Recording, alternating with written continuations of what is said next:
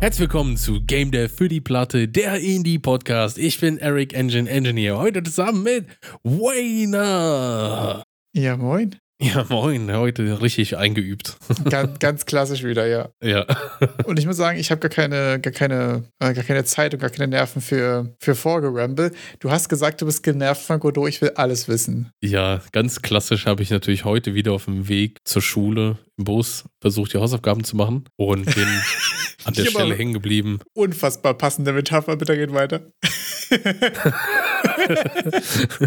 Also damit bezeichne ich jetzt meine Eigenart, äh, eine ke keine Nullwoche zu haben und immer noch zu versuchen, bevor wir den Podcast aufzunehmen, noch ein paar, noch ein paar Sachen Godot zu machen. Und basically habe ich auch einen kompletten Rewrite von meinem Game schon wieder gemacht. Ah, okay. Ich habe versucht, jetzt dieses ganze Skriptgedöns, also da gab es ja mit Godot 3.5, gibt es ja diese GD-Script und das habe ich jetzt wieder komplett rausgeworfen. Zum Glück hatte ich ja nur zwei Buttons gemacht und jetzt habe ich diese zwei Buttons nochmal einfach in, nee, warte mal, das GD Visual Script meinte ich. Entschuldigung, Entschuldigung. Ah, okay, du bist jetzt quasi von, von Nudeln auf richtig Code schreiben. Genau, von, von Nudeln auf richtigen Code umgestiegen. Auch wieder unnötiger Front auf richtigen Code. So, ja, okay, Leute, Visual Scripting ist völlig legit. Nur wenn ihr Blueprints macht, weil das war dann auch, was mich hier richtig getriggert hat, dass da so viele Convenience-Funktionen meiner Meinung nach gefehlt haben, Ah, dass okay. es einfach einfacher ist, richtigen Code, also einfach Textcode zu schreiben, weil er dann genau das tut, was ich auch erwarte, dass er tut und nicht ja irgendwie das, was da passiert über dieses Visual Scripting. Interesting, ja. Hast du auch die Feststellung, dass dadurch, dass du jetzt ja sonst quasi, ja, ich sag jetzt mal, klassisch Code schreibst und auch schon vorher noch ein bisschen C gemacht hast und so, dass wenn man mehr Erfahrung hat und wenn man jetzt wirklich nicht in Unreal ist, wo alles andere ja super painful ist, dass dann einfach Code schreiben schon irgendwie mehr Spaß macht? Im Gegensatz wozu? Im Gegensatz zu Visual Script zu benutzen bei Engines, wo es nicht der Hauptfokus ist. Das ist eine gute Frage, über die ich mir keine Gedanken gemacht habe. Weil ich muss sagen, ich habe nämlich tatsächlich das äh, Visual Scripting in äh, Unity auch zwischendurch mal ausprobiert gehabt und es war einfach nicht so unendlich rund und zugänglich und alternativlos wie Blueprints in Unreal. Und deswegen war ich instant, äh, nach einer halben Stunde ehrlich gesagt so ein, ja, aber C-Sharp ist ja einfach so viel angenehmer und so viel besser eingebunden auch. Also dadurch, dass ich ja das, die, äh, ich habe ja die Hürde, Code zu schreiben nicht mehr, weil das sowieso eher mein Default wäre. Und wenn es dann einfach das klassische am besten angebunden ist und ich glaube jetzt gefährliches Halbwissen und mein Eindruck von außen, das ist wahrscheinlich dann GD-Script bei Godot, dass das eigentlich so der, der, der Default, die Go-To-Variante, mit der alles eigentlich funktioniert ist, oder? Ja, doch, äh, wenn du das so formulierst nochmal, bei Unreal sind die Blueprints einfach richtig gut integriert und das flutscht da auch einfach richtig. Da hast du deine Code Completion und du hast einfach alles in Blueprints. Für mich, ich habe da, ich, ich empfinde da jetzt nicht so großen Unterschied, ob ich da jetzt irgendwelche Nodes ziehe und da Linien lang ziehe oder ob ich Code schreibe. Für mich ist das Jacke wie Hose. Interessiert mich nicht, was ich da jetzt genau mache, weil im Endeffekt konzeptionell bleibt ja alles gleich. Aber diese Convenience, die ich damit hatte, das hat mich einfach immer wieder gecatcht bei Ja. den Blueprints. Und die hat mir hier bei diesem Visual-Zeug da absolut gefehlt. Das war noch nicht ausgearbeitet genug, um auf gleichem Feature-Set zu sein. Und habe ich dann halt auch schon gesehen, wurde ja mit 4, mit Godot 4 auch wieder gedroppt. Also ist da auch nichts zu erwarten gewesen. Und deshalb habe ich mich dann aufs gute alte GD-Script, was ja irgendwie ein, äh, ein, ein Python-Dialekt oder sowas da sein soll, Ja. bezogen und habe das damit gemacht. Feature-technisch war es dann so, dass ich mich erstmal in dieses bisschen in dieses ganze Godot-Signal und Connect-Zeug da kurz so anpassen musste. ja. Hast du dann bei der Gelegenheit auch die Engine-Version geswitcht oder bist du jetzt quasi bei drei irgendwas geblieben? Ich bin bei drei irgendwas geblieben und dann kommen wir zum Punkt, der mich zum Genervtsein bringt. Okay, direkt habe ich schon direkt äh, die Wunde gefunden. Ich weiß nicht, ob das wirklich die Wunde dann ist, aber ich habe halt ein HTML5-Export gemacht und da äh, wird Godot dieses ganze, also Godot als Source, als WebAssembly im Hintergrund irgendwo hinzugefügt, damit es laufen kann. Und dieses WebAssembly hat irgendwie so 17 Megabyte, wenn du es nicht gesippt hast. Und ich habe mich halt so gefragt, so, hä, was, was habe ich in da 17 Megabyte? Ich habe da zwei Buttons in diesem verdammten Projekt. Wofür brauche ich da 17 Megabytes? Ja. Und dann habe ich mir wahrscheinlich die Kopfschmerzen auch teilweise einfach selber gemacht, weil dann bin ich auf dieses, auf die How to get smaller Route gegangen. So, ja, komm, dann muss man das doch irgendwie kleiner machen können und sonstiges. Klassischer Engineer, oder? Ich habe zwei Buttons. Ja. Als nächstes überlege ich mal, wie groß mein Pfeil ist. Oder? Ja, und dann, das ist auf jeden Fall schon wieder der beste Weg, was nicht fertig zu bekommen. Ich sehe es gerade schon mit einem Fuß wieder auf der Platte.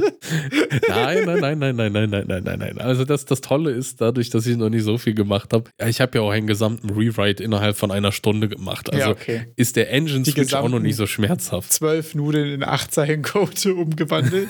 ich glaube, es waren am Ende wirklich nur drei Nudeln ja. und habe sie in fünf Zeilen Code umgewandelt. Aber ähm, ja, dann ist bei Godot ist die Sache so, wenn du Dinge exportierst, dann gibt es da so gewisse vorcompilte Godot Version. Also irgendwie funktioniert das da so, dass du, wenn du jetzt für verschiedene Plattformen exportierst, dass du eigentlich die Godot Engine für verschiedene Plattformen compiled hast und dann schmeißt das irgendwie deine Szene und dieses vorkompilierte irgendwas zusammen und dann so, jetzt ist das fertig, deine Exe oder so, dein Game oder dein HTML. Mhm. Und diese Templates, diese äh, compiled Templates zu bekommen, da gibt es ein Standard-Sortiment an precompiled Sachen, wo dann zum Beispiel auch diese Godot WebAssembly drin war, die ich verwendet habe mit 18 Megabyte. Und das reicht eigentlich für die meisten Leute. Ja, das reicht für alle. Ich möchte da auch direkt mal sagen, Godot ist okay, Godot ist toll, Godot kann das, aber ich will es anders. Und dann kamen wir zu dem Problem, dass ich dann dachte, ja, lass doch mal 3.5 das WebAssembly selber kompilieren. Und dann bin ich irgendwie einen, einen Hügel hochgegangen, den ich eigentlich nicht hätte hochgehen sollen. ich habe mir irgendein EMC SDK äh, installiert für WebAssembly compilen auf meinem Rechner und musste mich dann mit Python-Versionen rumschlagen und globale Variablen dann alle einstellen. Und das klingt so unfassbar unspaßig. Warum tut man so etwas? Ja, um dann am Ende immer wieder wegen irgendwelchen verdammten SDK-Versionen an irgendwelchen Bugs zu scheitern und dieses EMC SDK. Ich stelle mir gerade vor, wie jemand von der Godot Foundation quasi das jetzt gerade hört und sich denkt, guck mal, das ist so, so eine Sache, weißt du, wir haben es Leuten hingestellt, da müssen sie sich keinen Kopf darüber machen und da gibt es wieder irgendeinen Play, der zwei Zeilen für einen komischen Webtribe gebaut hat und sich dachte, nee, 17 MB sind mir zu viel. Ist aber auch wirklich, also du kannst bei Godot dann so Sachen ausschalten, wie ich kann die komplette 3D-Pipeline ausschalten. Und da hätte ich jetzt erwartet, ey, wieso liefert ihr denn nicht solche 2D oder, oder einfach ein Repository mit verschiedensten verschiedenen Engine-Konfigurationen quasi? Ja, so ganz Standard. Also ich sag mal, es gibt so eine Debug- und eine Release-Konfiguration, das haben die geliefert. Ja. Aber könnte man denn nicht für ein großes Anwendungsgebiet, wie zum Beispiel, ich mache hier eh nur so ein HTML 2D-Klicker-Gedöns oder sagen wir mal einfach nur HTML 2D, da könntest du schon so viel da rausschmeißen. XR-Unterstützung und 3D und alles Mögliche weg, weg, weg, weg, weg. Jetzt kommt die interessanteste Frage. Hast du es dann hinbekommen und wie viel MB hast du gespart? Und darf ich kurz vorgreifen? Ich würde gerne kurz Wetten abschließen. Ihr könnt gerne alle mal kurz mitwetten. So, was meint ihr, wie viel MB hat das, wenn man alles wegschmeißt, was nicht notwendig ist? Und wie viele Stunden hat es gedauert, diesen Zustand zu erreichen? Und ich würde mal ganz kurz meine Wette abgeben für drei Stunden und 15 MB, was eine Einsparung von 2 MB wäre ungefähr. So, was ich ja kurzerhand verheimlicht habe, ist, dass ich, äh, nachdem ich in diese Template-Geschichte reingeschaut habe, habe ich gesehen, mit Godot mitgeliefert wird auch ein Release-Template, bei dem irgendwelche Binary Debugging Paths alle schon draußen sind. Und die hat 13 MB. Oha. Das heißt, dass eigentlich war es das Ziel, die 13 MB zu unterbieten. Ja, okay. Und nach, äh, ich glaube, zweieinhalb Stunden. Okay, war ich mal close. Bin ich schon mal bei 15 MB angekommen. Geil. Also habe ich es immer noch nicht geschafft, die, diese Release-Template, was da mitgeliefert wird, zu unterbieten.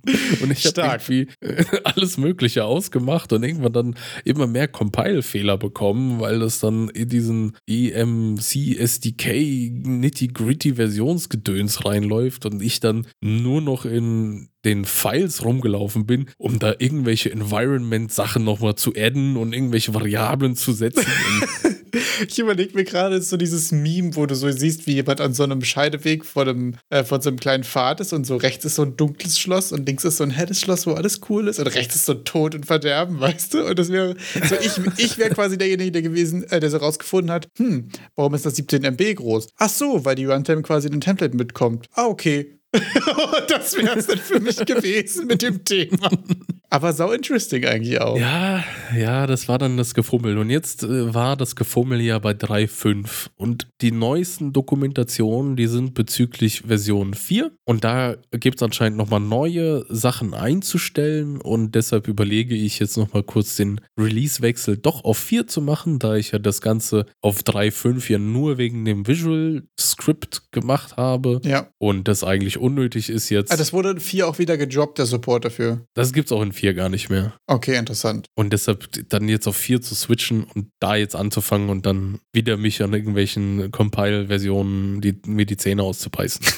Ja, ich merke auch wieder, dass bei dem Visual Scripting äh, die große Stärke ist ja auch einfach die Zugänglichkeit für Leute, die eventuell einfach noch keinen Code geschrieben haben und so weiter. Und ich glaube, so meine größte Schwierigkeit bei, bei Unity, beziehungsweise wäre es auch bei Godot, ist quasi, dass es einfach bei ähm, den Engines darum geht, quasi einen Subset von der Funktion besser zugänglich zu machen. Und so bei Unreal ist es ja einfach eine feste Schicht, die irgendwie dazwischen ist, so wo ja Ja. fast alles über Blueprints auch zugänglich ist. Äh, ist mir jetzt nur gerade nochmal aufgefallen. Ähm, wo ich glaube, dass das, wofür sie gemacht sind, sind sie auch richtig gut drin. Ich glaube, da hat auch einfach Epic Games da immer das durch Fortnite wahrscheinlich selber oder durch die ganzen anderen Spiele gesehen, hey, da, da müssen wir was einbauen und es ist auch wirklich sehr, sehr, sehr, sehr gut integriert. Also man muss ja gar nicht weitergehen als Blueprints, um das meiste da zu machen. Absolut. Also auch bei, wir haben ja schon sehr häufig gerade ähm, zu, zu den Anfängen dieses Podcasts über die gute alte Performance-Diskussion gesprochen, die ja mittlerweile echt auch ähm, nur in Edge-Cases wirklich groß ist von dem, was ich bisher so gesehen habe und vor allem von dem Scope, den ich selbst erlebt habe, ja absolut keinen Unterschied gemacht hat. Aber auf jeden Fall immer interesting, was es da so für, für Möglichkeiten gibt einfach, ne? Godot äh, 4.2,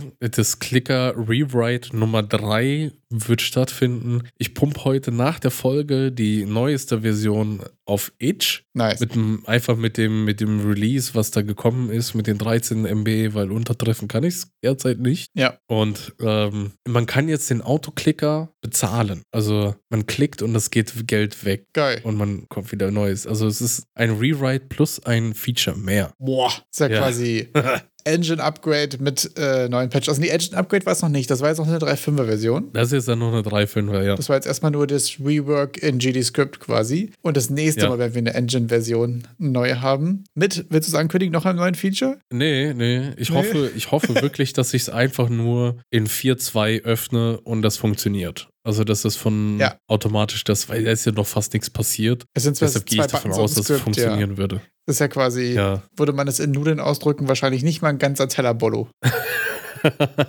ja, da fehlt die Soße halt. Ne? Ja. Die verknotet ja dann alles. I see, I see. Ja, abgefahren. Es bleibt spannend auf jeden Fall. Hast du was äh, zu Boulder Crash zu berichten? Äh, tatsächlich nicht, nee. Ich habe mir viele Gedanken gemacht und ich habe es nicht geöffnet. Ich habe tatsächlich vorgehabt, auch nochmal heute den äh, Hausaufgaben auf dem Weg zur Schule machen, Move zu machen und bin tatsächlich aber auch nicht dazu gekommen, nicht mal heute.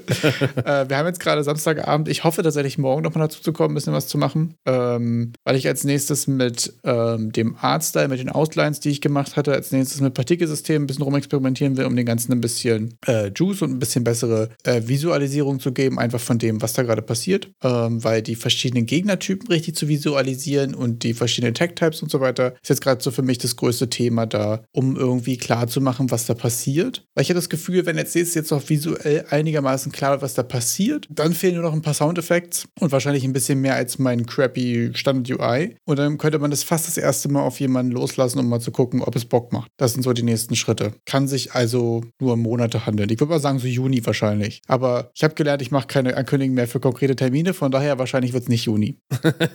Sind wir ehrlich. Ja, also, wenn du jemanden suchst, um es auf ihn loszulassen. Ich habe heute erfahren, dass Hanno von Hand of Blood, ja, der will jetzt Publisher werden und der sucht mögliche Games-Kandidaten zum Publishen. Yes, finde ich auch sehr interessant. Also äh, insgesamt sind ja Hand of Blood und alle rundherum quasi ja mittlerweile auch mit Indie-Games ziemlich close. Gerade auf Hand of Uncut waren wir in den letzten zwei Jahren ja krass viel los Richtung Indie. Ähm, waren ja häufig auch so Sachen, wo das mehr oder weniger so Casual Let's Plays von totalen Demos, N- Next Fest, kleine, kleine Games, kleine Projekte und so weiter war, die dann aber doch auch ziemlich viral gegangen sind oder auch ziemlich groß gepusht wurden. Ne? Hanno war auch zum Beispiel ganz früh mit dabei, Hearts of Torment zu spielen, heftig abzufeiern, wenn ich mich richtig erinnere. Ja. Und mega interessant, dass sie jetzt jetzt quasi sagen, okay, sie wollen oder sie denken auf jeden Fall drüber nach, mal die Publisher-Route auch zu gehen. Und er hat wohl auch, äh, wir werden das ausführliche Video ähm, verlinken, hat darüber gesprochen, dass er schon mit vielen äh, Indies auch gesprochen hat. Ich fand es auch interessant, dass auch er nochmal die Erkenntnis hatte mit, er dachte, die in der Indie Arena Booth sind alles quasi ja. so zwei, drei Leute, die im Keller irgendwas zusammenschrauben.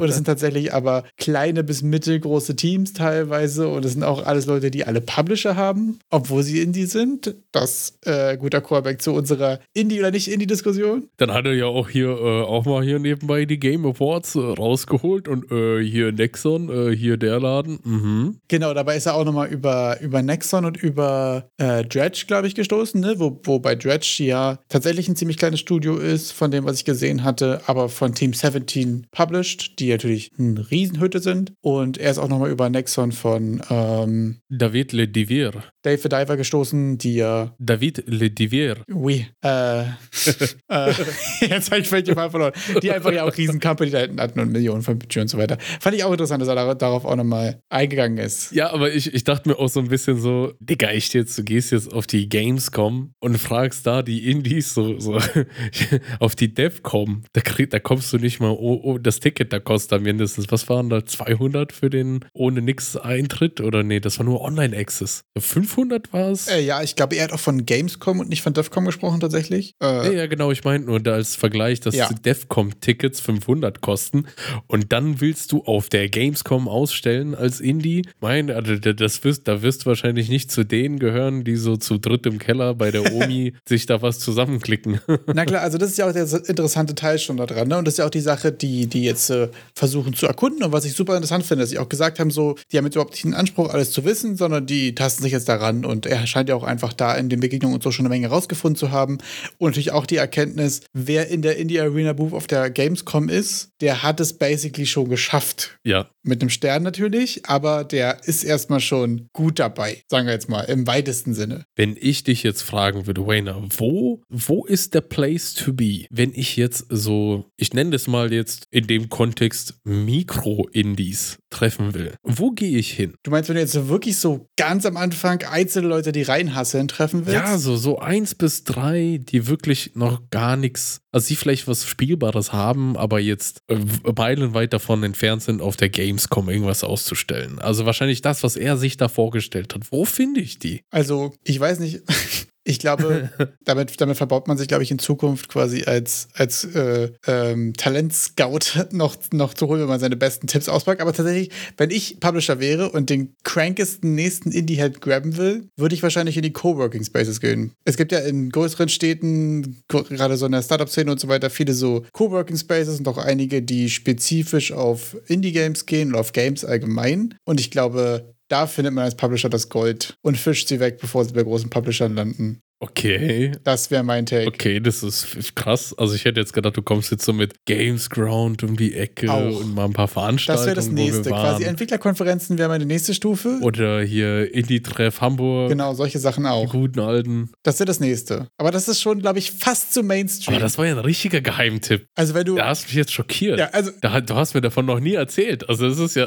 Na, ich habe auch noch nie drüber nachgedacht. Du hast mich aber gefragt und das wäre jetzt meine spontane erste Idee gewesen. Hier, Henno, kein Ding, Alter.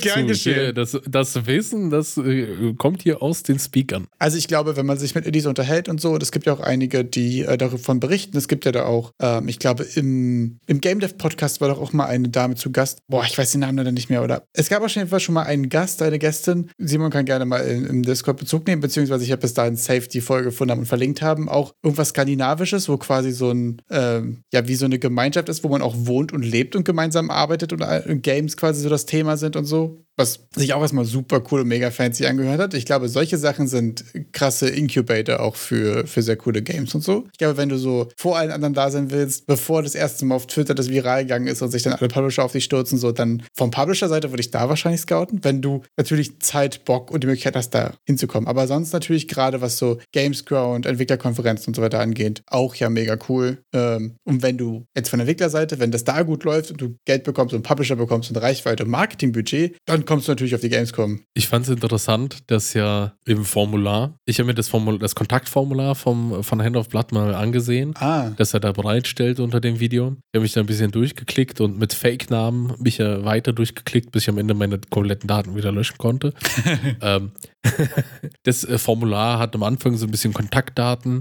Dann fragt er, äh, dann wird dort gefragt nach Game und Vision, Spieltitel, Steam-Page, falls vorhanden, Kurzbeschreibung, Genre. Fand ich dann interessant, so eine kleine Genreauflistung. Ich glaube, da kann man so ziemlich alles verordnen, was man so an Genres hat. Äh, Singleplayer, Multiplayer, Frage, lokal, PvE oder PvP-Multiplayer, fand ich interessant. interesting, ja. Dann äh, Plattformen. Da wurde dann so ein bisschen durchgefragt, Steam, Epic Game Store, wo man's, man denn fließen will fürs erste Mal. Mhm. Und dann gab es eine Ja-Nein-Frage spielbar. Also ob man da schon mal was zocken kann, eine Demo oder nicht. Mhm. Sehr interessant. Ich, ich, ich dachte mir so direkt, ja, das wird wahrscheinlich so der Filter sein. Überall, wo dann Nein angekreuzt ist, da braucht man sich das auch gar nicht weiter anschauen. Bei den äh, Support-Geschichten, also was man sich denn von diesem Publisher erwarten würde, gab es da verschiedene Auswahlfelder wie Finanzierung, Marketing, Community Management, Porting, QA Production, Lokalisierung. Und da fand ich das interessant, da er ja selber im Video gesagt hat, ja, das ist ja quasi ein Marketingunternehmen, was die eher haben, ja, dass er dann doch so breit aufgestellt äh, da so Support-Themen stehen hat. Und auch ganz interessant das Porting, weil ich das jetzt so Ja. gar nicht erwartet hätte, dass er das überhaupt so an, so, so dahin schreibt. Ich finde es ehrlich gesagt ultra interessant, weil er auch in dem Video meinte, ne, sie sind jetzt quasi dabei, auszusortieren, was wird von so einem Publisher erwartet, was macht so ein Publisher überhaupt, weil Marketing ist das, was sie können, da sind sie quasi zu Hause. Und die ganzen anderen Themen stehen da, glaube ich, da, um rauszufinden, was sind die Erwartungen der Leute. Und das finde ich super interessant für so eine Firma, wenn die quasi sagen, okay, wir wollen jetzt hier in was einsteigen und wir haben jetzt irgendwie ein Asset, was wir mitbringen und wir müssen mal gucken, was sind die anderen Sachen, die man noch gebrauchen könnte, um hier das Angebot quasi so rund zu machen, dass das sinnvoll ist und dass das irgendwie ähm, so aufgeht einfach. Und das finde ich super interessant, äh, weil er auch gesagt hatte, so, ne, sie wollen das Thema quasi neu denken. Und das ist schon ein ziemlich cooler Approach. Also ich muss sagen, ich mein direkter erster Moment war so, fuck, warum habe ich jetzt gerade nichts ready? Für solchen Moment müsste man was ready haben.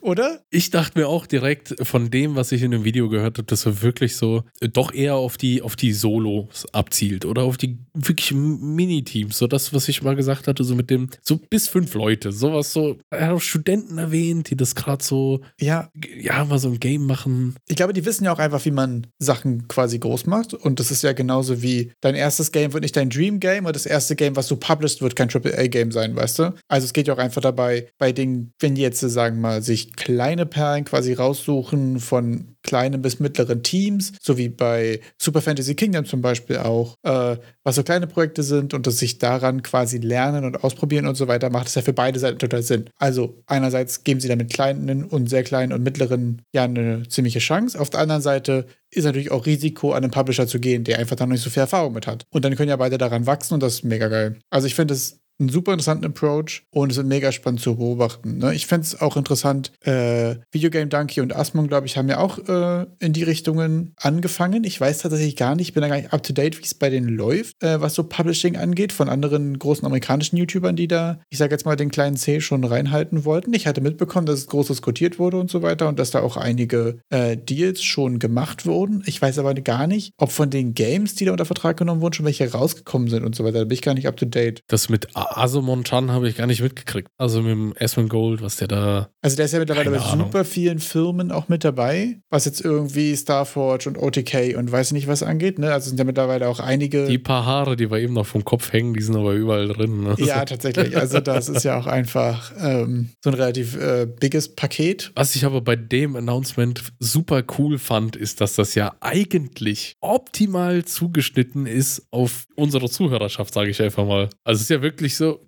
das ist ja eigentlich genau das. Der Hobby-Game-Dev, wie ich ihn mir vorstelle, Ja. der ist ja quasi ein Schritt davon entfernt, das, das dann anzunehmen und das Ganze dann als Absolut. Publishing zu nehmen und dann damit irgendwie sein erstes Game auf den Markt zu bringen, das dann auch so ein bisschen Gewinn abwirft und sonstiges. Ist, glaube ich, eine super coole Sache und wäre ein mega nice Entry. Also, wie gesagt, für mich persönlich und meine Hobby-Ambitionen und so weiter, hätte ich das voll gerne so in zwei Jahren, wenn ich so mein erstes Kack-Game auf Steam rausgebracht habe, was so brutal reingebombt ist und ich habe jetzt so das zweite fertig, wo ich weiß, ja, das ist ganz gut und so, ne, das habe ich trotzdem irgendwie noch so allein zusammengekloppt und da würde ich gerne eine Mail schreiben, so.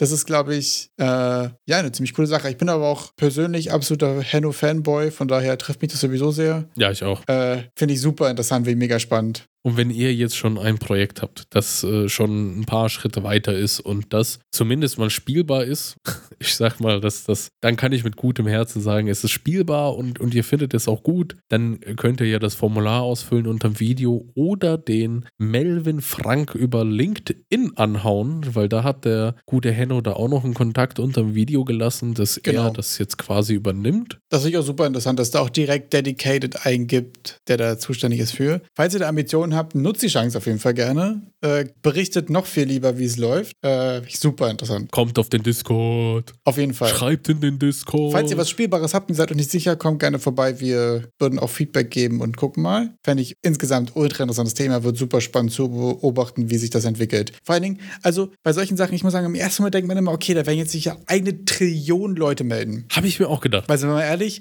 es ist ja der Dream. Ja. Aber das habe ich schon häufiger gedacht. Es gab schon mal eine Henno-Geschichte, wo sie ähm, sich das letzte Mal vergrößert haben und für äh, Instinct Free und so weiter da Leute gesucht hatten. Und ich weiß, da gab es mal irgendwie ein paar Wochen später nochmal ein Follow-up, dass sich da auch keiner beworben hat. Und ich war so, Was? ich kann mir das nicht vorstellen. Dass da, ich glaube, da waren irgendwie auch Cutter gesucht und aber auch Leute so in, in Accounting und so ein Kram. Ich weiß es gar nicht mehr so genau. Jedenfalls war das so ein, ja, alle denken immer, hier würden sich eine Trillion Leute bewerben, aber passiert gar nicht, weil er, man weiß halt irgendwie nicht. Trauen sich die Leute alle nicht oder interessiert es eigentlich gar keinen oder ist die Schnittmenge aus Leuten, die dazugucken und Leuten, die sie suchen, einfach nicht groß genug. Aber ich meine, wenn du gerne so in Games unterwegs bist und Videos cuttest und so weiter, dann siehst du ja wahrscheinlich auch häufiger mal ab und zu Hand of Blood vorbeifliegen, so im deutschen YouTube Gaming Space Bubble, sag ich jetzt mal. Ich kann mir es nicht erklären. Ich finde es auch total kurios. Das, das finde ich jetzt auch sehr interessant. Aber ich meine, im Endeffekt sitzen wir ja auch beide da und haben irgendwie nichts, was wir ins Formular schreiben könnten. Das stimmt, aber sobald ich das nächste Mal was Spielbares habe, was auf einer Steam-Page ist und eine spielbare Demo hat, Hello! Henno Hello! Ich hab hier was! Sowas von meine E-Mail bekommen. Also, ich habe tatsächlich eigentlich nicht vorgehabt, äh, irgendwann Ambitionen mit dem Publisher oder irgendwas zu haben, aber die Hello-Mail wird stattfinden, sobald ich was Spielbares habe, was ich auf die Menschen loslassen will. Ich kann mir da auch einfach das, was ich mir sehr gut vorstellen kann, was äh, Henno jetzt liefern könnte, weil er hat ja gesagt, er hat der was was technisch und dieses ganze Games Business angeht, ist da jetzt nicht so viel Kompetenz derzeit da. Das hat er ja ganz offen gesagt. Ja. Was ich mir aber sehr gut vorstellen kann, sind zwei Punkte, bei denen er unglaublich gut helfen kann. Und zwar ist das Marketing. Das versteht sich von alleine. Der Mann hat äh, mehrere Kanäle mit mehreren Millionen Abonnenten und dann hat er Videos, die gut geguckt werden. Das ist klar. Ne? Was ich aber sehr interessant finde, ist die QA und Production. Also besonders das äh, Quality Assurance, dass der das mal zocken kann und dir eine Rückmeldung gibt und über die Videos, also über das Marketing, das er macht, auf eine Demo aufmerksam machen könnte, durch die du dann so unendlich viel Input an Feedback bekommst. Absolut. Aber ich meine, wenn eine Demo kostenlos und dann hast du irgendwie einen laufenden Discord, wo du das vielleicht ein bisschen mit deinen ganzen Planning-Tools zusammen hast und wenn du da die ganzen Bugs und so reinkriegst, da kannst du wirklich sehr, sehr viel an deinem Game auch lernen, was da schief läuft. Absolut, fände ich auch super interessant. Also, ähm, ich glaube, dass das marketingtechnisch einfach eine krass gute Geschichte wäre. Ne? Also, ich meine, Henno sagt jetzt, er wird Publisher und dann spielt er irgendwie eine Demo und kriegt Feedback und kann das nächste Mal darüber sprechen, was man ausdiskutiert hat und was man sich überlegt hat bei dem Design und was daraus geworden ist und so. Das ist ja also sowohl von dem Feedback super wertvoll als auch Marketing Gold. Ich sag mal, die, die Punkte wie Porting ist irrelevant, wenn du startest und das, wenn du ein erfolgreiches Game hast, dann regelt sich das schon. Äh, ja, ich glaube, das ist, also es kommt, glaube ich, auf das Game drauf an, tatsächlich. Ähm, ich glaube, gerade wenn du jetzt im Cozy Space unterwegs bist und so weiter, dann ähm, ist quasi mit dem Marketing-Bus quasi zeitnah irgendwie auch zum Beispiel auf die Switch delivern zu können und so schon auch ein großes Thema. Ähm, von daher kann ich mir vorstellen, dass es schon nett ist, wenn man das mit anbieten kann. Gerade wenn er quasi sehr kleine Teams targetet, wo er Porting normalerweise wahrscheinlich nicht in deren Capabilities ist. Ähm, aber du hast natürlich recht, so für den ersten, für die erste Feuerprobe ist es jetzt wahrscheinlich nicht so relevant. Oder Lokalisierung. Deutsch und Englisch kriegt doch, also der, der durchschnittliche Game Dev Aspirant, der jetzt Hand of Blood guckt und da jetzt irgendwie unterwegs ist, der kriegt doch Deutsch und Englisch selber hin. Ja, das stimmt, aber ich glaube auch hier wieder, ich weiß nicht, wie es ist tatsächlich. Ähm, wenn ich einen Publisher suche, suche ich mir einen Publisher, der in einer Sache richtig gut ist für das, wofür ich ihn gerade brauche. Oder entscheide ich mich im Zweifelsfall eher für den Publisher, der auch alles anbieten kann, was ich gebrauchen könnte? Das kommt sehr darauf an, wie wichtig mir diese anderen Sachen sind. Wenn ich jetzt zum Beispiel Sachen habe, ich kriege jetzt hier krassen Steam-Traffic rein, seitdem meine Steam-Seite auf Koreanisch ist, dann ist das ein Knopf, den hätte ich gern, dass ich den drücken kann. Okay. Aber ich glaube, das ist auch genau der Grund, warum sie jetzt quasi in den, ähm, in den Google Forms, die du da ausführst und so weiter, die Sachen ja auch fragen, um herauszufinden, wie wichtig ist das Leuten. Da könnt ihr gerne auch mal übrigens im Discord Bezug nehmen. So, wenn ihr einen Publisher suchen würdet oder wenn euch ein Publisher ein Angebot macht, so, was sind eigentlich die wichtigen Sachen? Also, weil für mich persönlich, bei aktuell, ich sag jetzt mal, ambitionierten Hobbyspace, ist tatsächlich so Marketing das größte Thema, mit dem ich mich nicht beschäftigen möchte. Das habe ich mir auch gedacht. Alles andere macht schon auch Steam und so relativ gut. Also, ne, viele Sachen, die früher klassischerweise ein Publisher übernommen hat, macht jetzt einfach Steam für dich. Was jetzt so Pricing in verschiedenen Ländern angeht und die Verfügbarkeit und Delivery und bla bla bla. Spannend. Das habe ich mir halt auch gedacht, dass der wirklich die, das, was ich mir auch persönlich von einem Publisher erwarten würde, sehr gut ausfüllen kann, die Kompetenz. Also, wenn ich mir die, die Punkte, die dort aufgeschrieben sind, nochmal einzeln auf der Zunge zergehen lasse, als, als Hobby-Game-Dev ist die Finanzierungsfrage ein bisschen nebensächlich, weil ich im besten Falle oder eigentlich noch meinen Daily-Job haben sollte und das mein Hobby ist und deshalb Finanzierung jetzt nicht irgendwie das Riesenproblem kurzfristig bis mittelfristig sein sollte. Community Management, ja, da kann man sich vielleicht ein paar Tipps abholen, so einen Discord und ein paar, paar Moderation-Sachen, so ein paar Klassiker, das kann ich mir vorstellen. Vielleicht so ein bisschen Porting, so würde mich jetzt im ersten Moment auch nicht interessieren, wenn ich nicht weiß, wie erfolgreich das Game wird. QA, das ist ein Punkt, das ist mir immer mehr aufgefallen, dass wenn man eben als Hobby-Game-Dev unterwegs ist, dann hat man sehr wenig Feedback in, normalerweise. Ja. Und da ein bisschen mehr Feedback zu erhalten, da, das ist aber auch so ein Marketing-Ding. Wenn man jetzt nicht unbedingt ein äh, dediziertes QA-Unternehmen beauftragen möchte und bei Lokalisierung, das ist für mich auch so ein nachgestelltes Thema, dass nach dem Release irgendwann mal, wenn ich dann sehe, da kommt Bedarf her oder wie du meintest, Traffic von meiner koreanischen Steam-Page, dann gibt es da bestimmt aber auch einfach Dienstleister, die das, äh, wenn ich das gut aufge aufgesetzt habe, vorbereitet habe mit dem äh, ganzen Texten, das auch relativ gut hinkriegen. Ja, das ist eben noch die interessante Frage. Ne? Ich finde zum Beispiel gerade Community Management ist eine Sache, die ähm, sie wahrscheinlich ja auch mehr oder weniger von Haus aus quasi anbieten können, die ich zum Beispiel auch interessant fände, weil, also es kommt natürlich darauf an, in was für Dimensionen du denkst. Aber wenn du jetzt zum Beispiel Iron Gate bist, also die haben ja Valheim gemacht, äh, da war, glaube ich, nach dem Release und nach diesem riesigen Resonanz, die es erzeugt hatte, Community Management und Kommunikation und so schon auch ein großes Thema, wirklich. Ich glaube, das darf man nicht unterschätzen, wie viel Zeit und wie viel Energie sowas dann auch kostet. Äh, quasi das Feedback und die ganzen Nachfragen und so ein Kram und überhaupt die Community Interaction ähm, dann zu managen und vor allen Dingen auch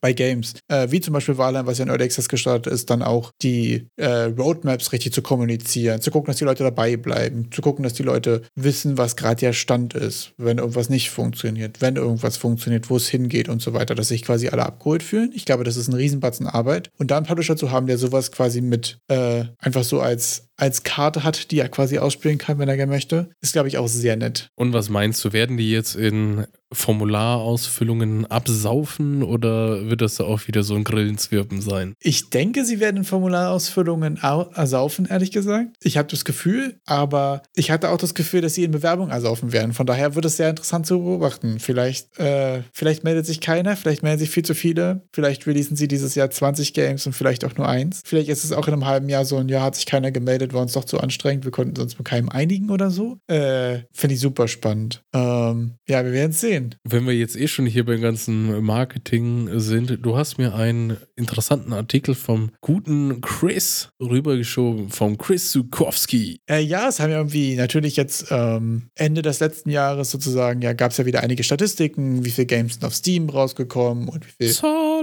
Reviews hatten die und wie viel Geld haben die gemacht und die guten alten Statistiken. Numbers, Numbers, Numbers. Exakt. Und ähm, es gab einige sehr dystopische Headlines, ähm, die waren so mit äh, way too many games were released on Steam und so weiter. Und also insgesamt wurden wohl 14.000 äh, Spiele auf Steam released in 2023. Und natürlich gab es die ersten großen News-Articles mit, wie soll irgendwer es schaffen, damit Geld zu verdienen oder da irgendwas zu erreichen, wenn es so viele Games gibt. Und Chris Stokowski den kennt man von howtomarketagame.com, ähm, hat einen sehr langen Artikel darüber geschrieben, äh, warum er das Ganze nicht ganz so dystopisch sieht, beziehungsweise was so seine Theorie ist, wo diese Zahlen herkommen und er da so ein bisschen ähm, Analyse draus gemacht. Also er hat erstmal die Games hauptsächlich nach der Anzahl der Reviews kategorisiert, was so ein bisschen die beste Metrik ist, die wir von außen haben für wie erfolgreich war ein Game, wie viel Umsätze hat es gemacht, wie oft wurde es verkauft und so weiter. Und seine gesamte Analyse ist so ein bisschen unter der Prämisse, dass er Games, die weniger als äh, 50 beziehungsweise Games, die weniger als 10 Reviews hat, haben äh, so ein bisschen als The Hobbyist Line, also so ein bisschen als die äh, Hobbygrenze gesehen hat. Also er hat es so ein bisschen von den. Also genau unser Ding. Genau, also er hat es so ein bisschen von den Real Games, sag ich mal, abgegrenzt unter der Definition, dass diese Real Games die sind, die quasi darauf abzielen, wirklich, äh, die wirklich eine monetäre, ein monetäres Ziel auch haben und es auch von Anfang an sozusagen mit dabei hatten. Da habe ich jetzt direkt mal einen, einen Einwurf oder ein, einen Punkt, der mir irgendwie aufgefallen ist. Er zieht ja die Hobbylinie bei 50 Reviews und äh, schreibt den Bereich von 51 bis 100 Reviews. Und dort, was da drin steht, äh, als mögliche Gründe, hat er sowas stehen wie maybe wrong Genre. Ja. Und das hat mich irgendwie so ein bisschen die Frage, hat er jetzt gemeint, dass das Spiel jetzt falsch in das Genre eingeordnet wurde bei Steam oder dass du für das falsche Genre entwickelt hast? Äh, die, das Zweite, er bezieht sich relativ häufig darauf, dass es einfach Genres gibt, die sehr hart umkämpft sind, die sehr schwer, ähm, es sehr schwer ist, bei denen rauszustechen einfach. Also bei ihm ist so das klassische Beispiel immer so 2D-Plattformer, weil ähm, es gibt sehr viele, es gibt sehr viele sehr gute, es gibt sehr viel etablierte Marken und es ist auch noch so, dass 2D-Plattformer auch so die klassische, ich habe mein erstes Game gemacht ist und es auch eine, gewissen, äh, eine gewisse Vorbelastung für viele Spieler und Spielerinnen ebenso mitbringt. Und es deswegen so ein bisschen ein schwieriges Genre ist. Also er bezieht sich manchmal darauf, dass wenn du ein Game A mit so und so gutem Game Design und so und so guter Qualität hast und das ist jetzt in einem 2D Metroidvania, dann hat es so ungefähr 60 Reviews und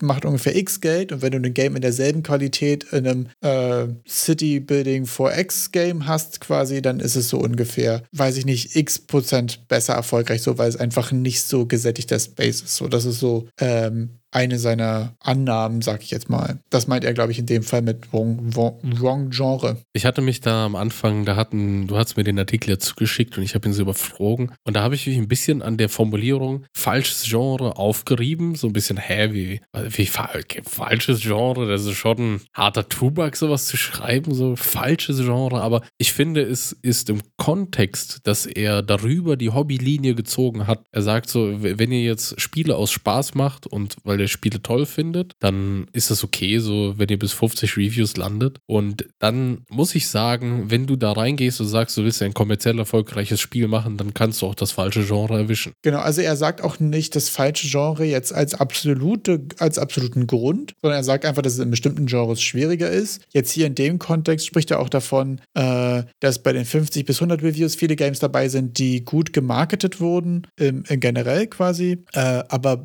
just didn't meet the mark. Also einfach nicht quasi die, die richtige Linie gehittet haben. Äh, und er hat dahinter geschrieben, so maybe wrong genre, wrong marketing. Und ich glaube, die Sachen gehen auch so ein bisschen Hand in Hand. Ähm, es gibt äh, Genres, die einfach schwer zu, wo es schwer ist rauszustechen und auch nochmal Sachen, wo es schwer ist, Marketing für machen, zu machen und zu erkennen, wer deine Zielgruppe ist und so weiter. Das sind ja die Sachen, die gerade in so einem Marketing-Kontext ja häufig die große Kunst sind. Das ist auch so ein bisschen der Bezug hier drauf. Und was sind so deine größten Takeaways jetzt von dem Artikel? Also erstmal finde ich es super interessant, äh, weil er ja gesagt hat, wenn man sich die Real Games, also alle überhalb der Hobbyist-Line, also über 50 Reviews anguckt, dann ist die Anzahl der Real Games pro Jahr so ziemlich gleich geblieben. Das ist interessant. Das finde ich nämlich auch sehr interessant. Und ähm, er analysiert dann so ein bisschen, okay, was sind diese Games, die unter 50 oder sogar unter 10 ähm, Reviews haben? Also, weil gerade wenn man sich jetzt die letzten drei Jahre anguckt, so die Kategorien an Games, die quasi explodiert sind von der Masse der Games,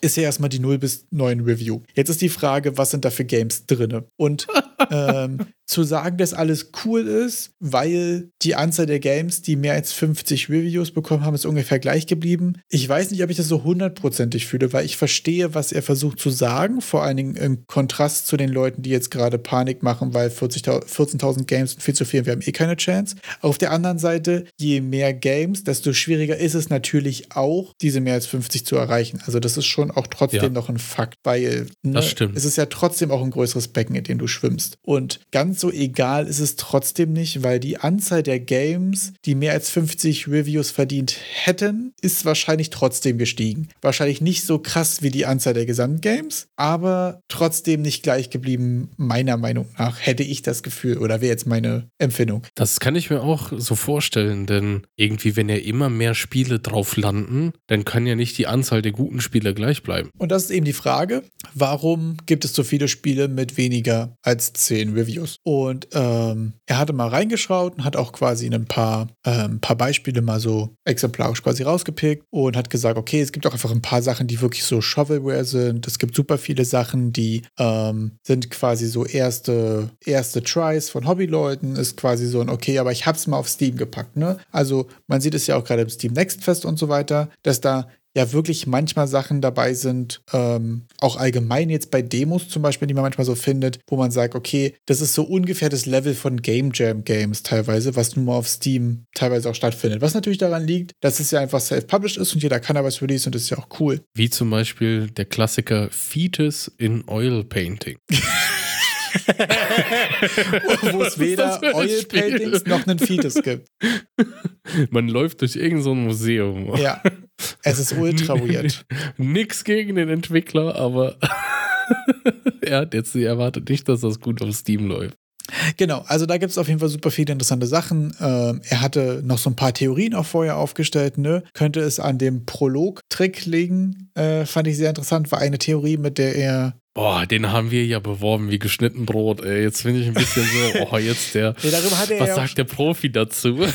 darüber hat er ja schon mal einen Artikel geschrieben, äh, im April. Den haben, oder wir, so. haben wir den gelesen? Nee, wir haben das nur bei Hordes of Torment gefeiert und dann haben wir gesagt, dass das gerade wäre machen und dass es bei einigen sehr gut funktioniert. Jedenfalls könnte ja eine mögliche Erklärung dafür sein, warum gibt es so viele wenige Review-Games. Vielleicht gibt es einfach so viele Prolog quasi Games. Das heißt, ah. um mal kurz abzuholen, der Prolog-Trick quasi ist, nicht dein Game als Demo hochzuladen, wo du keine Reviews bekommen kannst und wo du auch nicht in New und Upcoming und so weiter landen kannst, sondern eine eigene Steam-Seite für deine Demo quasi zu machen und die nennst du dann einfach Chapter Zero oder Prolog oder The Beginning oder irgendwas.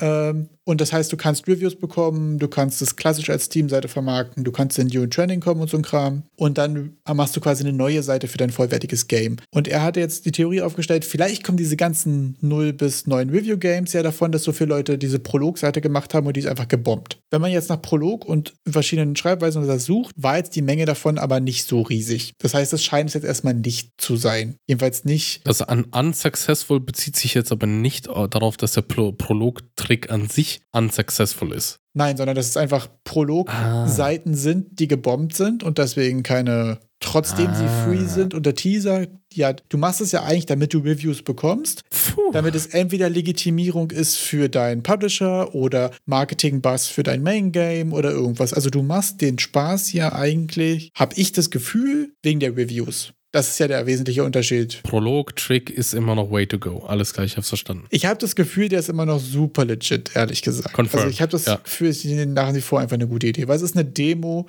die Reviews bekommen kann. Abgesehen davon, dass du damit schlechter am Steam Next Fest teilnehmen kannst, obwohl du könntest ja für Main Game, wenn du erst Demo machst und danach schattest du auf Free-to-Play, würde bestimmt auch gehen. Also ich glaube, da findet man einen Weg. Ähm, dann könnte man es quasi sogar zweimal im Steam Next Fest teilnehmen, obwohl ich da nicht weiß, wie Steam das findet. Weil in den Rules steht, dass jedes Game nur einmal dran teilnehmen darf und kurz danach releasen soll. Aber prinzipiell ist das Prolog-Ding immer noch eine gute Idee. Dann nenn's halt 0.5. Genau, ich weiß gar nicht, ob es da schon mal einen, äh, wie heißt das, wenn es da so ein Präzedenzfall gab? Ja, ein Präzedenzfall, genau.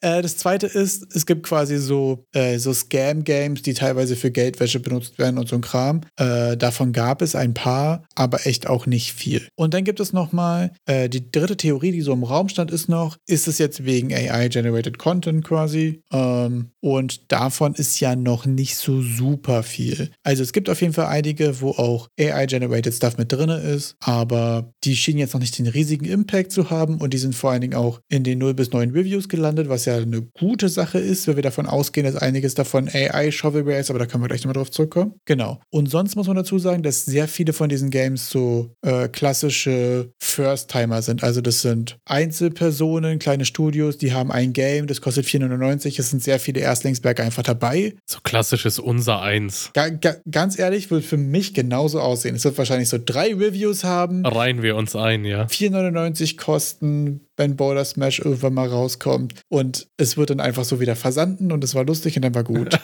ähm, man hat das große Kribbeln, wenn man dann drückt auf Release Genau. und wartet und wartet. und es passiert, und es einfach nichts. ja. Genau, es ist so, weiß ich nicht, so eine Handvoll Sand, den du vom Balkon schmeißt und es passiert einfach gar nichts.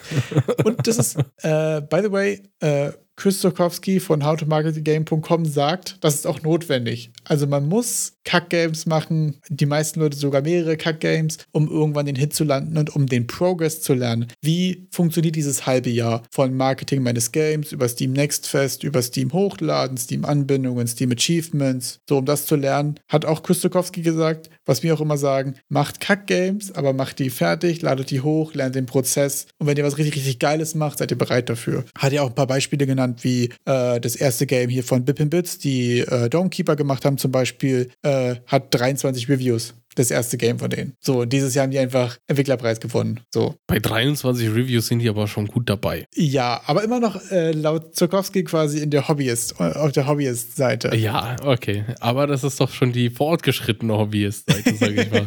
23 Reviews sind schon, also ich muss sagen, ich wäre mit, 3 3 mit 23 Reviews Mit auf 23. meinem ersten Game, wäre ich tatsächlich wirklich ziemlich zufrieden.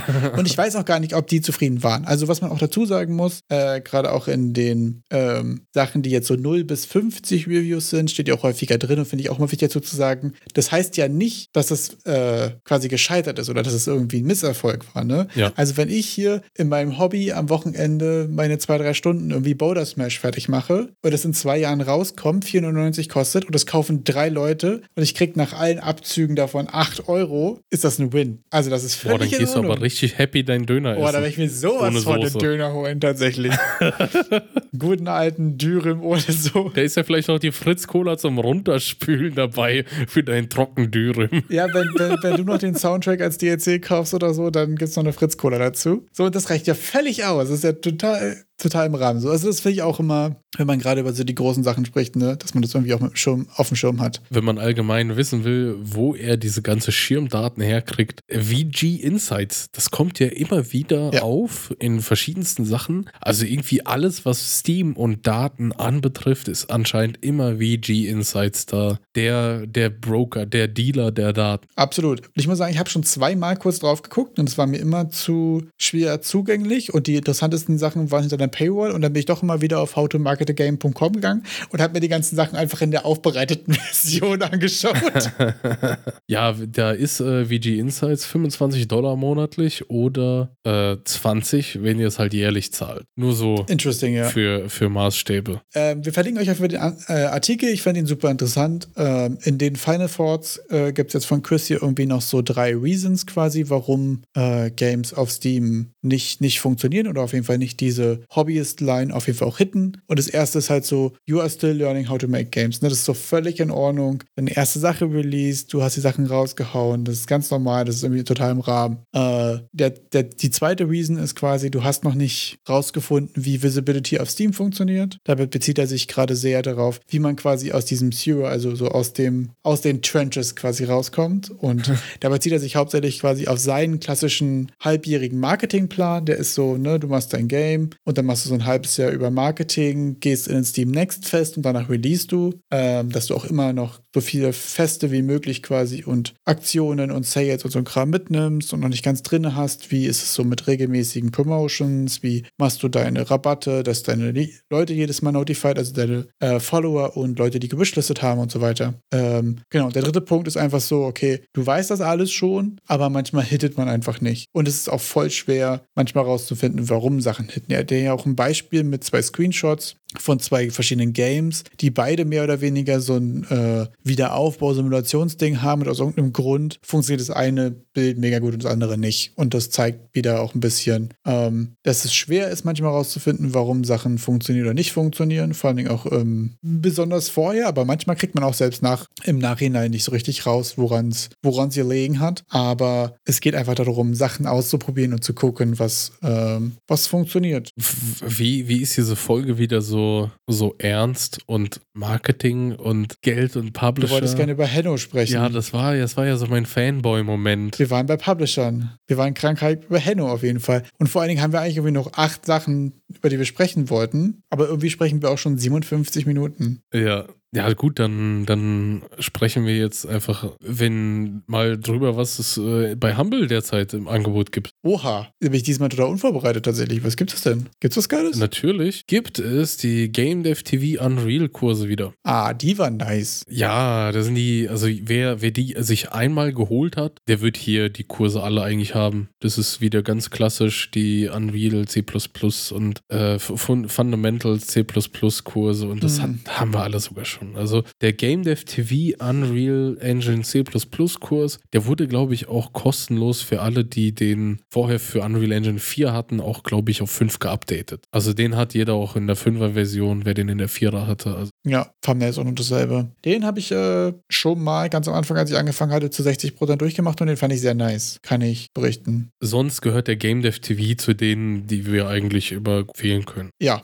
also ich muss sagen, Game TV-Kurse kann ich bisher irgendwie echt ähm, bedingungslos empfehlen. Ach krass. Habe ich tatsächlich noch keine schlechten Erfahrungen mitgemacht. Dieses äh, Sci-Fi-Pack wurde irgendwie verlängert auf Humble Bundle. Das, war, das wurde in unserer äh, riesen Podcast-Winterpause gelauncht und hat dort auch sein Ende fast schon drin gefunden. Deshalb haben wir es nie erwähnt. Aber hey Leute, wer Bock hat auf äh, Planeten, Nebel und äh, Galaxien und schwarze Löcher in Unreal Engine. Oha, das alles Partikelsysteme oder was? Ich habe keine Ahnung, was das ist. Sieht auf jeden Fall sick aus. Das sieht auf jeden Fall super Scene cool Essentials. aus. Cosmic Forge Planet Collapse. Also wer Bock hat auf ein Internet-Game, ach, auf ein Internet-Game, auf ein Weltall-Game.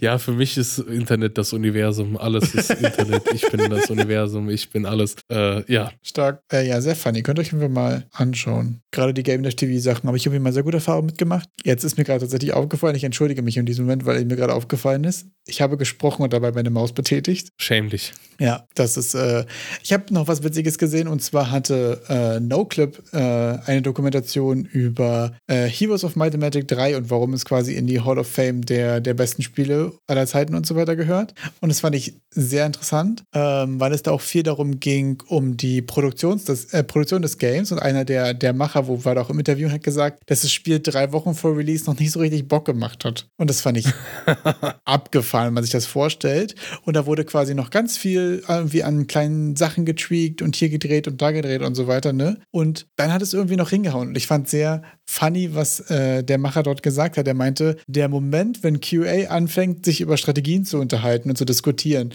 und zu gucken, okay, was ja. und darüber zu streiten, quasi, was die besten Sachen sind, um Erfolg in diesem Spiel zu haben, dann ist es ready for release. das fand ich irgendwie ultra funny.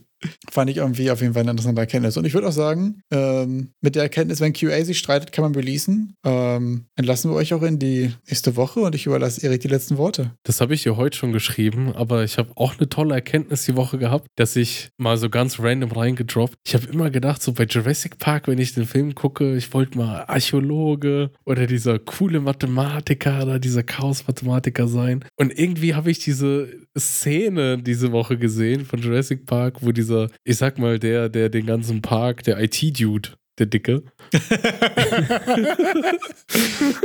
und dass ich jetzt einfach immer mehr merke, ja, basically bin ich genau der, der sich unterbezahlt fühlt und dafür den kompletten Jurassic Park vor die Hunde gehen lassen würde. und ich fühle mich gut dabei.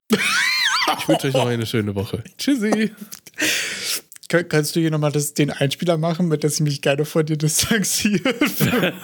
Tschüss. Nein, nein, jetzt, jetzt kommt der Einspieler mit, wow, ja, Mann, finde ich voll gut, ich auch. oh Gott, bitte nicht. Das wird richtig schlimm. wieder religiös. Ja, ja, ja. Das wird ja, richtig schlimm. Okay, Tschüss. ciao.